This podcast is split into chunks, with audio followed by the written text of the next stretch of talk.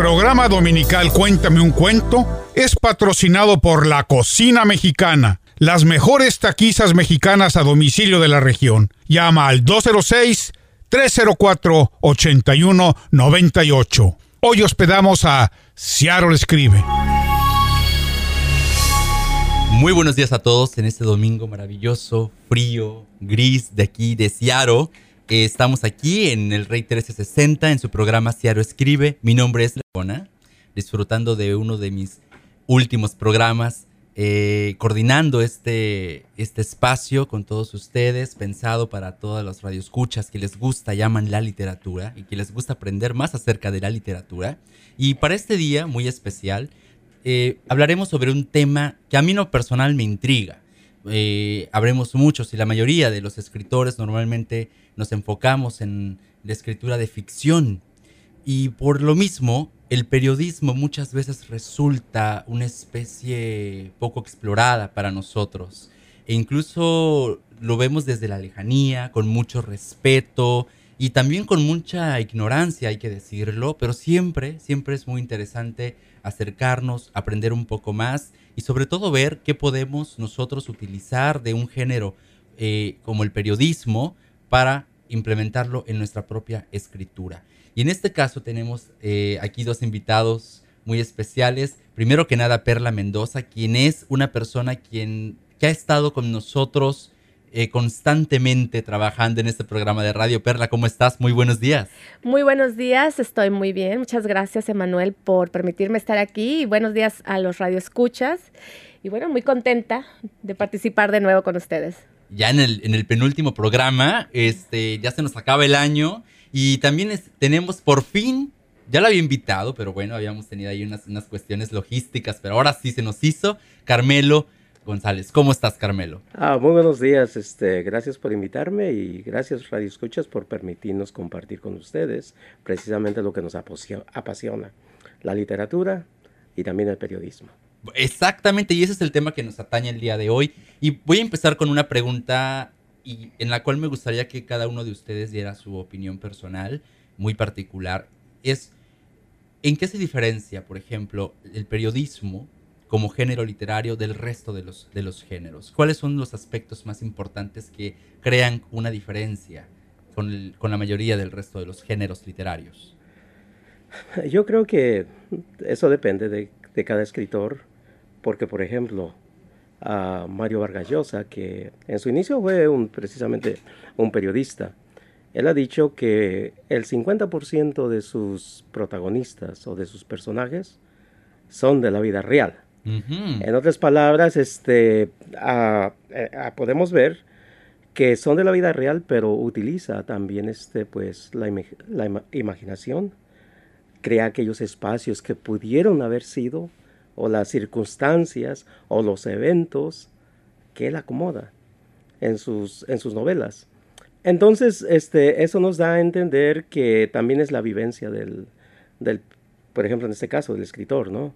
De cómo toma o cómo enfoca un, algo que ocurre y lo recrea, ¿no?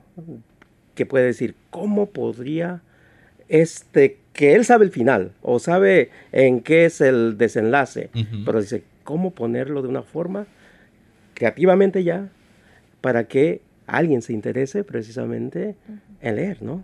Claro, al final del día no es tanto la historia, sino el desarrollo de la misma, ¿no? Esas partes, esos recovecos que el escritor impone dentro de, una, de una historia, que incluso puede ser una historia muy cotidiana, pero al final del día es la forma en cómo uno la cuenta, ¿no? Que, hace, que lo hace una lectura interesante. Y curioso, porque por ejemplo en este caso, eh, Mario Vargas Llosa que empezó sus inicios como periodista, pero también muchos otros grandes escritores han empezado como periodistas y a partir de ahí han creado ya toda una carrera como escritores. El caso de, Gabriel García Márquez, por ejemplo, es célebre, ¿no? Sus historias, sus inicios como periodista también. Y en tu caso, Perla, ¿qué nos podrías ah, decir de ello? Bueno, como todo periodista o reportero en sí, eh, bueno, el objetivo es informar de una manera este, consciente, de una manera eh, vaya, llevas la información de lo que está pasando, de lo que está sucediendo en ese momento, o cuando haces un reportaje, ¿no? Que vas este, obteniendo lo, lo, que se está, lo que está sucediendo, y al mismo tiempo un reportero, pues llevas esa emoción, esa situación, ese dolor, depende lo que es una nota o el reportaje que, que, se conlleva, y también, ¿no? La investigación, llegar hasta el fondo, qué es lo que está causando eso.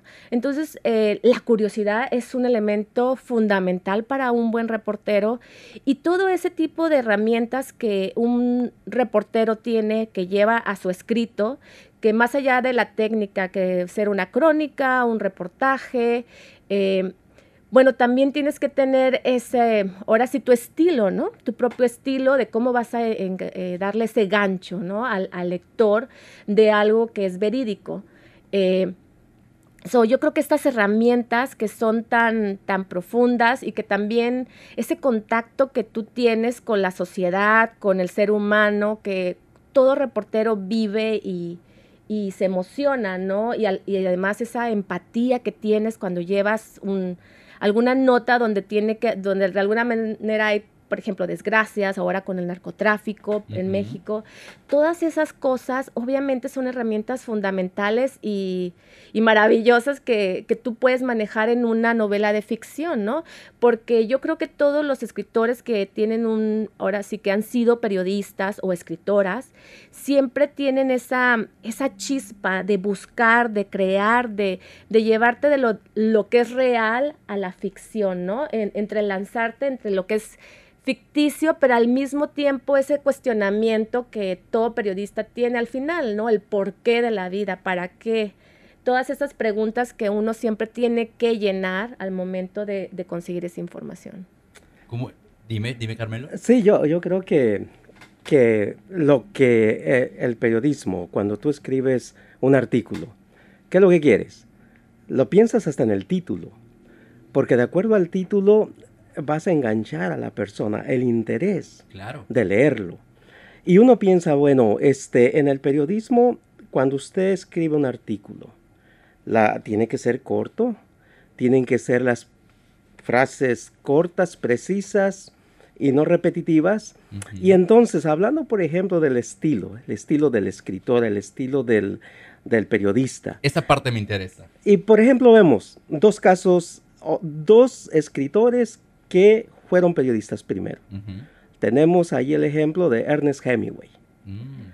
Sus, lo que él escribe, por ejemplo, su novela clásica, El viejo y el mar. El viejo y el mar. Son frases cortas, pero bien escritas.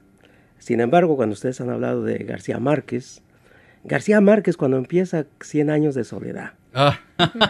Usted se da cuenta y miren, lo traigo para compartir con ustedes. A ver. Dice, cuando empieza su texto, una frase larga, pero definitivamente le engancha al, lector, al que está leyendo. Dice, muchos años después, frente al pelotón de fusilamiento, el coronel Aureliano Buendía había de recordar aquella tarde remota en que su padre lo llevó a conocer el hielo. Dice. Y entonces entra la curiosidad, ¿no? ¿Cómo, cómo, cómo está el asunto? ¿Qué de relevancia hay en conocer el hielo? Exacto. ¿No? Y entonces, yo cuando veo eso, ¿no? Cuando es una frase larga. Sin embargo, García Márquez, yo creo que él dice, con esto yo voy a enganchar allí al lector porque va a estar interesado, bueno, ¿Y qué de fantástico hay en, conocer el hielo? Entonces ya ponemos a imaginarnos, ¿no? Entonces yo creo que, que al, este, al periodista, este, el, escribir precisamente es eso, ¿no? Pensar desde un momento cómo tomar al lector y no soltarlo. O que, o que el lector tome el texto y no lo deje. Mm. Sí, y bueno, también yo creo que, bueno, ¿qué es lo que vas a informar, no? Porque obviamente desde el cuando tú trabajas, eh, está la estás entrevistando a alguien y tú ya estás pensando qué es lo que está diciendo y qué es lo qué es la información más importante y cuál es la que vas a arrojar en ese momento, ¿no? Pero bueno, también si nos ponemos en una nota del día, pues bueno, eh, en algo político, pues vas a arrojar a, esa respuesta de, una, de un político, ¿no? Pero también están las notas que le llaman de color, que entonces es cuando te das el lujo, ¿no? De, de describir lo que está sucediendo en un desfile, ¿no? Donde ya vienen los globos, donde vienen las paletas, donde ese tipo folclórico que, que en este caso, por ejemplo, en México, que tienes esa oportunidad, ¿no? Cuando son, se dan esos casos, por ejemplo, ¿se permite la creatividad dentro del, del, periodismo a la hora de, de, la descripción, por ejemplo? Yo creo, por, este, ya tomando, por ejemplo, en México, un evento, digamos, violento, como lo que sucedió, sucedió en, en la Ciudad de México en 1968. Oh, claro.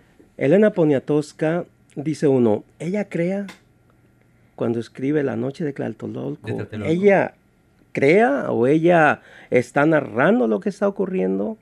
Y entonces lo que vemos, ¿no? Que, que lo que está ella describiendo son eventos o vivencias de personas que han vivido eso.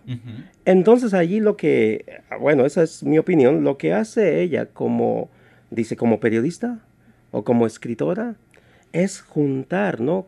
Haga de cuenta como si si estuviera haciendo un bordado, juntando todo en una cosa muy sorprendente, que el lector cuando estás leyendo el texto, no lo sueltas, porque está lleno de, emociones.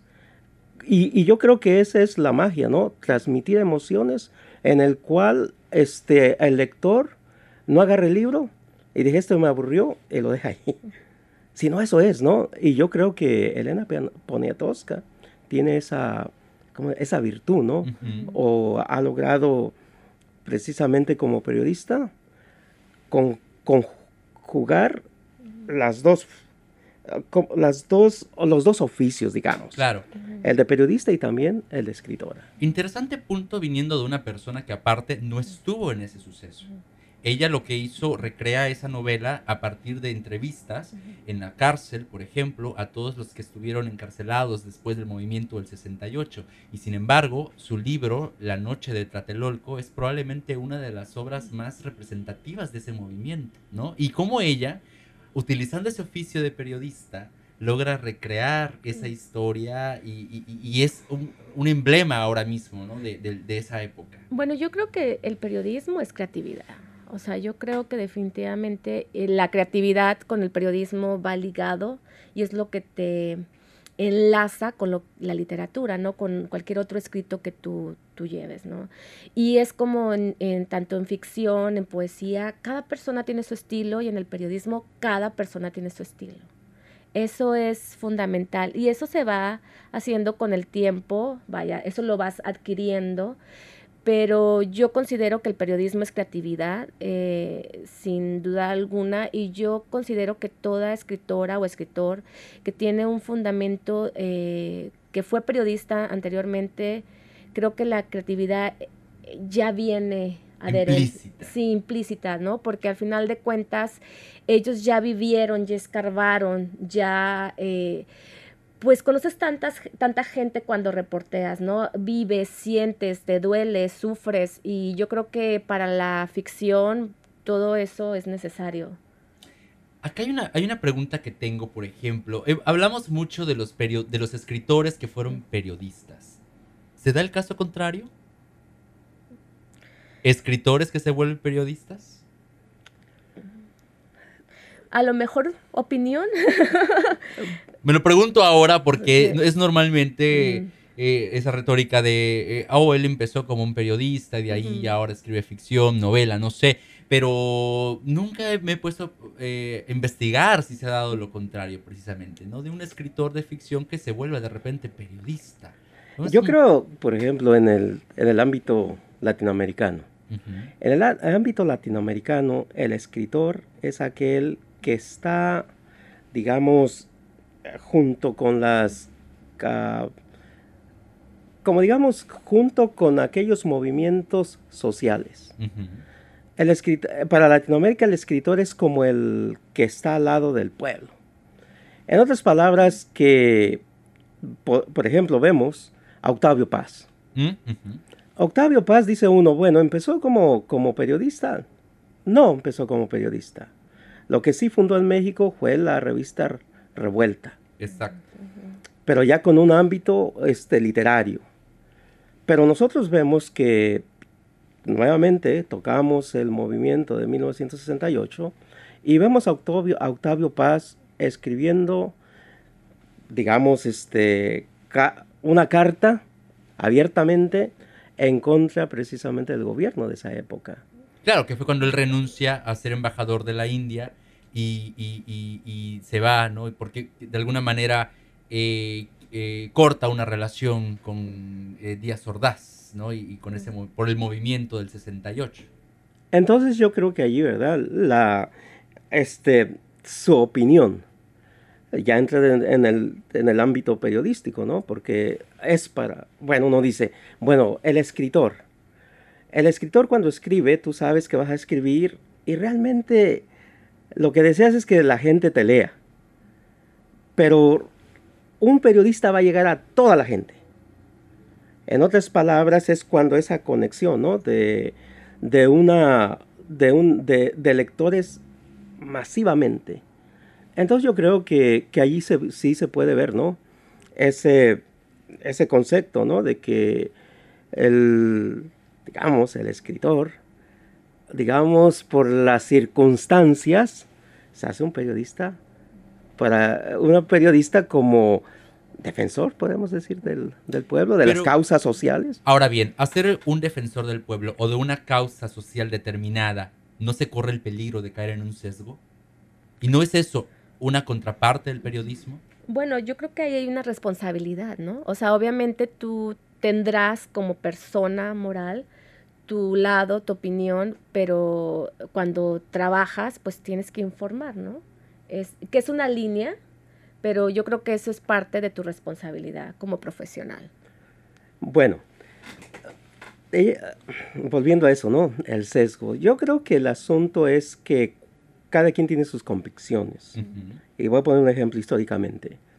Ah, García Márquez siempre fue un izquierdista. Definitivamente. Exactamente, eso es algo muy, muy conocido por todos. Su mejor amigo. exactamente. Pablo Neruda igualmente. Ah, definitivamente. Pero, por ejemplo... Y por ejemplo, Octavio Paz, perdón que te interrumpa, siempre se le ligó a la derecha. Ah, bueno. En cierta. Hasta cierta medida, pero siempre se, le ligó al establishment. Siempre estuvo ligado al poder de alguna manera. E incluso se hablaba mucho de que era una persona que influía en la cultura general de lo establecido en México. ¿no? Yo creo que es el desencanto. Hmm. El desencanto del socialismo. Y le voy a decir por qué. Por ejemplo, cuando George Orwell, el inglés, el escritor inglés, escribe 1984, dice, ¿qué fue lo que lo motivó a él? El desencanto. Alguien puede decir, bueno, es, ¿qué es eso? Bueno, es cuando aquellos escritores, aquellos intelectuales que dicen, yo soy izquierdista. Y cuando pensamos en esa época, pensamos que el izquierdismo o el socialismo es cuando estás tú del lado de las de, las grandes masas. Pero llega el momento, ¿no? Que los, eh, digamos, el, la Unión Soviética, Stalin, hace cosas que definitivamente dice usted, Dios santo, si eso es el, el socialismo, y ahí viene ese encanto, y viene de los grandes escritores, de los grandes intelectuales.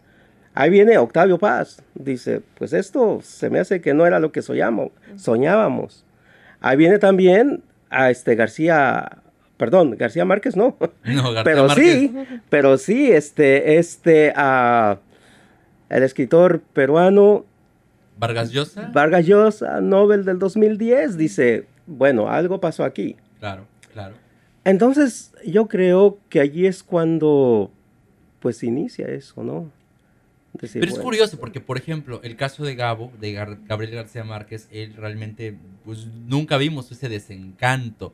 Y lo podemos ver incluso traducido en países completos, economías completas como China, con, monstruosidades como las que hizo Mao Zedong en la, misma época de Stalin y sigue siendo un país comunista, entre comillas, lo digo, porque bueno, tiene más ya ahora de capitalista que de comunismo, pero ese desencanto no llegó. Y es, una cuestión como que muy interesante. Ahora bien, en, el, en, el, en el periodismo, es, ¿qué tan necesario es el periodismo para una nación, por ejemplo, como México, poniendo, poniendo el ejemplo como México, qué tan importante es el periodismo para que la gente se involucre dentro del periodismo eh, en, su lectura diaria y, en cómo mantener un, equilibrio de pensamientos, un constante, una constante crítica hacia incluso sus propias creencias. Bueno, yo te respondo con esta pregunta, ¿qué tan importante es la libertad de expresión? Básica, simple y sencillamente, no se puede vivir sin ella. El periodismo es compartir ideas. Y nuevamente volvemos a, al principio de las cosas, los grandes intelectuales, los grandes escritores, como Vargas Llosa, como García Márquez, al final de cuentas ellos defendieron sus convicciones. Claro. Digamos, históricamente, después dirá uno, quizás de aquí a 50 años, 70 años, dice, bueno, estaba como equivocadito la persona. Y pongo un ejemplo. Este, Pablo Neruda siempre dijo que era izquierdista. Y la verdad que sí supo que Stalin, representación del comunismo, pues estaba haciendo cosas terribles, ¿no? Como qué, realísticamente, que ocurrió históricamente. Precisamente la hambruna, ¿no? Que él mismo provocó en Ucrania. Pero bueno, yo, perdón. Entonces, cuando eso ocurre, dicen, bueno, vamos a ver, bueno, decimos igualdad y toda esa cosa, ¿y por qué está ocurriendo eso?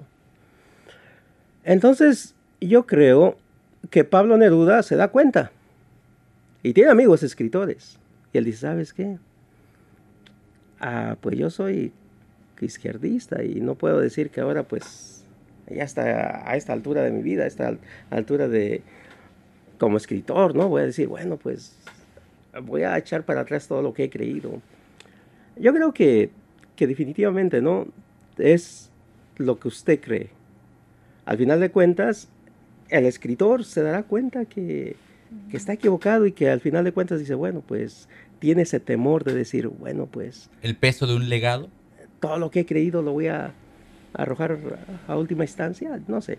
Yo la verdad un poco difiero un poco en cuestión, bueno, a lo mejor un escritor sí, pero yo creo que una persona eh, que se llame realmente periodista no, no hay un miedo al cambio eh, porque más allá tú tienes tu convicción, tú tienes tus ideas, tú siempre vas a ir en busca de la verdad, ¿no? Tú vas a ir a eh, dar siempre lo justo, ¿no? E, ese sueño y, y, yo lo veo en, en, México, ¿no? Tú te encuentras periodistas que hasta el día de hoy siguen luchando, que hasta el día de hoy a lo mejor eh, están felices con el nuevo gobierno porque tienen una ilusión, a lo mejor un tinte de, de este lado, ¿no? Izquierdista, pero eso no quiere decir que no lo vas a cuestionar, eso no quiere decir que tú no vas a estar vigilante ante esa situación, ¿no? Habrá algunos periodistas que sí son totalmente abiertos, entonces te balanceas, ¿no? Porque ya no estás tomando en cuenta tu responsabilidad. Ahora, en cuestión de escritor, bueno, ya es, es algo más... Eh, yo diría que no hay tanta responsabilidad como un buen periodista, como un buen reportero, ¿no? O sea, no, no es lo mismo ya un, un escritor que escribe poesía o ficción y que, y que ya es importante a un periodista que está en Sinaloa, que está en México, que está en, en, en Oaxaca, en Michoacán, ¿sabes? Eh, donde, donde día a día estás trabajando y, tu vida corre peligro, ¿no? O sea, bueno, yo, yo, yo inmediatamente me difiero a, a ese tipo de periodismo, ¿no? O a la gente que va a los periodistas de guerra, ¿no? estamos hablando de temas totalmente diferentes, ¿no? O sea, el periodismo abarca muchísimas cosas, ¿no? Está el periodismo también es, especializado, económico, ¿no? De salud. Eh, y no es lo mismo alguien que traiga una, una, o sea, obviamente vas detrás de una investigación donde, no, qué sé yo, ¿no? El gobierno está detrás y tantas cosas, ¿no? Entonces, para mí sí es un poquito eh, vaya, el periodismo en sí, una persona responsable, pues no, eh, te vas a limitar, ¿no? Eh, en cuestiones de decir tú, de qué color eres o para dónde vas, si es una persona profesionalmente y con la ética, ¿no? que bueno, también, eh, por ejemplo, México, que es uno de los países más peligrosos para... Ejercer para periodismo. Así es, porque este año fueron 40, ¿no? 40. Entonces, obviamente, cuántas cosas, ¿no? Cuánta presión, cuántas situaciones, cuánto cuestionamiento, cuánto levantamiento, ¿no? Que... ¿Cuánto pones en la balanza tú como periodista, en este caso? ¿Hasta qué punto quiero llegar yo con la verdad? Claro, pero ¿sabes qué? Es, eh, es una adrenalina que, híjole, que bueno, yo ya no ejerzo como reportera, pero yo creo que, es que la, cuando tú estudias periodismo es algo para toda la vida, ¿no? Entonces tienes tu corazón ahí, aunque a veces no ejerces, pero es una adrenalina que, que nadie te lo va a dar, ¿no? Porque al final de cuentas es, es, es eso que tú estás eh, creando, ¿no? Y la responsabilidad. Claro, habrá otro tipo de persona. Claro, como en todo, ¿no? Pero, pero básicamente la idea es de que el periodismo es una constante pregunta. que, con esto me estoy quedando yo de esta conversación. ¿No? Es como esa constante pregunta y, y, de una persona curiosa, básicamente, que es el periodista. Eh, claro, porque entonces, por ejemplo, no sé, está el, reportero que le toca estar libre, ¿no? Entonces, que no tiene una fuente. Entonces, ¿qué hace un reportero? Bueno, ¿por qué está saliendo humo en las, las alcantarillas, no? O ¿por qué la gente tiene tanta alergia? O sea, ¿sí me explico? O sea, ¿por qué está pasando eso? Cosas que a lo mejor tú lo ves a diario, pero entonces te empiezas a cuestionar y empiezas a investigar y resultó ser otra cosa. Entonces, obviamente la curiosidad es fundamental, ¿no? Pero claro, en temas como en México, donde se vive un periodismo realmente intenso, difícil, doloroso, pues eh, la vida es es un riesgo total siempre, ¿no? Yo creo que las palabras mágicas aquí sería la ética y la responsabilidad moral que tiene un periodista. Porque al final de cuentas, ¿no? Lo que nuevamente, ¿no? Este, ya hablando de algo que tienes que tú este reportar. Entonces allí va tu ética, ¿no? Que tienes tú, en otras palabras, tienes que, que decir exactamente lo que es no simplemente tú, este, lo, que quizás, tú tienes tus propias creencias o tus propios ideales, pero sin embargo lo que tienes que reportar lo que está ocurriendo sin poner tú, o, en otras palabras, sin poner la mano en la balanza para que se vaya para un lado. Claro. Sino yo pienso que esa es la responsabilidad del periodista. Y es lo que vemos, que precisamente en, este, en esta época en que vivimos, precisamente ese es el problema. Definitivamente. Y definitivamente es un tema que da para mucho y, del cual nosotros, por ejemplo, eh, creadores de una ficción, tenemos mucho que aprender. Porque aparte creo que la narrativa cambia, la, estructura de la escritura va cambiando también cuando, cuando se trabaja en, en, periodismo. Y de eso podemos hablar definitivamente más adelante. Lamentablemente, este, a todos nuestros radioescuchas, el tiempo es oro y se nos acaba de acabar eh, en este caso nuestro tema, pero es un tema que queremos seguir este, investigando porque es muy importante y es algo que realmente no, muchas veces lo hablamos, vuelvo a repetir, desde la ignorancia, ¿no? Es algo que como que lo vemos por encimita, no queremos meternos porque creemos que tal vez es, es algo ajeno a nosotros y realmente no realmente no, puede cambiar mucho nuestra perspectiva. Y bueno, pues quiero agradecerles primero que nada este, a Perla Mendoza, este, a Carmelo González por su, por su presencia, por todo lo que nos han compartido y Perla sobre todo este por este año maravilloso que en el cual pues nos has, nos has apoyado muchísimo en este programa de radio muchas gracias nuevamente se quieren despedir bueno yo quiero agradecerles infinitamente por esta, esta invitación y ha sido un placer ¿verdad? que poder este compartir ideas y nosotros aquí en, este, en el estudio, pero también con nuestros radioescuchas. Pues muchísimas gracias, Emanuel, muchísimas gracias a los radioescuchas, muchas gracias, Carmelo, por estar aquí y bueno. Sigamos adelante, así, es. Y bueno, este, los esperamos el próximo domingo en punto de las 10 de la mañana. Recuerden que estamos en el Rey 1360, somos invitados especiales de la UNAM. Muchas gracias a todos los que nos están apoyando para crear este maravilloso espacio. Hasta la próxima.